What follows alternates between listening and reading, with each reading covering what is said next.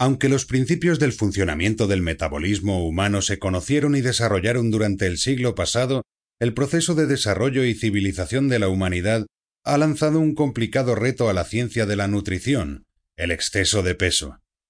Mientras hemos ido identificando con gran detalle los complejos procesos bioquímicos que se desarrollan en nuestro organismo, en paralelo la obesidad se ha convertido en un sorprendente e inesperado efecto secundario del aumento de la calidad de vida, llegando a extremos insospechados. Algunos incluso hablan de plaga o pandemia, dados los terribles efectos que está teniendo sobre la salud.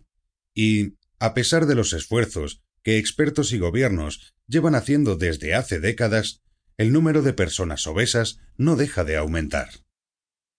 Aunque con frecuencia parece que cuando se habla de obesidad nos referimos sobre todo a un problema estético, desde el punto de vista sanitario la cuestión es muy importante. Infinidad de estudios han relacionado la obesidad con enfermedades de gran gravedad y coste, diabetes, cáncer, hipertensión, infarto de miocardio, ictus, artrosis, etc.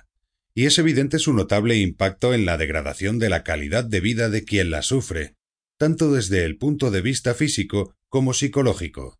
1.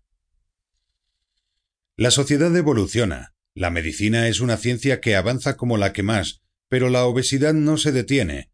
Parece que el sobrepeso incluso se ha convertido en una de las señas de identidad de las naciones desarrolladas, como si la opulencia y la gula fueran pecados que merecen penitencia por vivir mejor que nuestros sufridos antepasados como si la opulencia y la gula fueran pecados que merecen penitencia por vivir mejor que nuestros sufridos antepasados. Penitencia contra la que la ciencia debería haber puesto remedio hace tiempo, pero que, inexplicablemente, se resiste y mantiene, impasible ante las políticas sanitarias diseñadas en su contra. Ante esta situación se nos podrían ocurrir tres hipótesis que expliquen lo que está ocurriendo. 1. Algo está cambiando la naturaleza humana y, en concreto, en la forma en la que nuestro cuerpo procesa los alimentos y obtiene energía de ellos.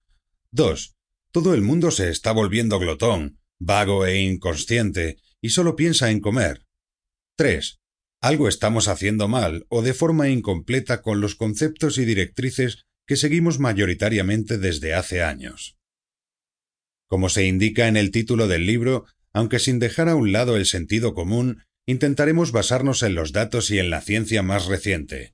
Y los últimos estudios parecen confirmar que el tercer supuesto es el más probable, que existen variables que no estamos pudiendo controlar y paradigmas alimentarios que ya va siendo hora de derribar, y nuevas preguntas para las que hacen falta respuestas lo antes posible.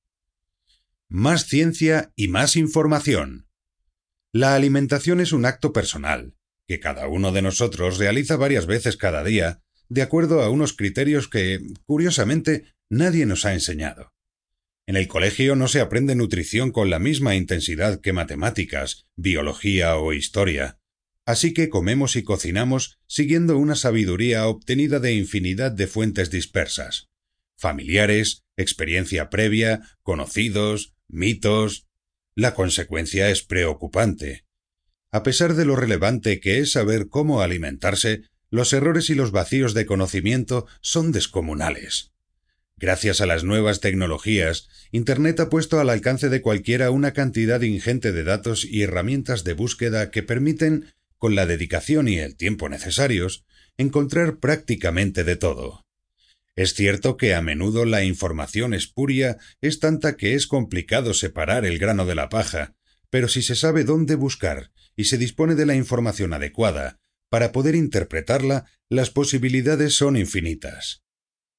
A pesar de todo, pocas personas se han dedicado a recopilar e interpretar lo que los estudios más recientes y relevantes dicen sobre dieta, obesidad y salud y divulgarlo convenientemente. Quizás la enorme cantidad de libros para perder peso que cada temporada inunda las librerías la mayoría de ellos oportunistas y poco rigurosos, cuyos autores lo único que pretenden es ganar dinero sin escrúpulo alguno y sin preocuparse realmente por la salud de sus lectores, tiene algo que ver con esta gran confusión. Quiero que el lector sepa que este no es el típico libro de dietas. En él no encontrará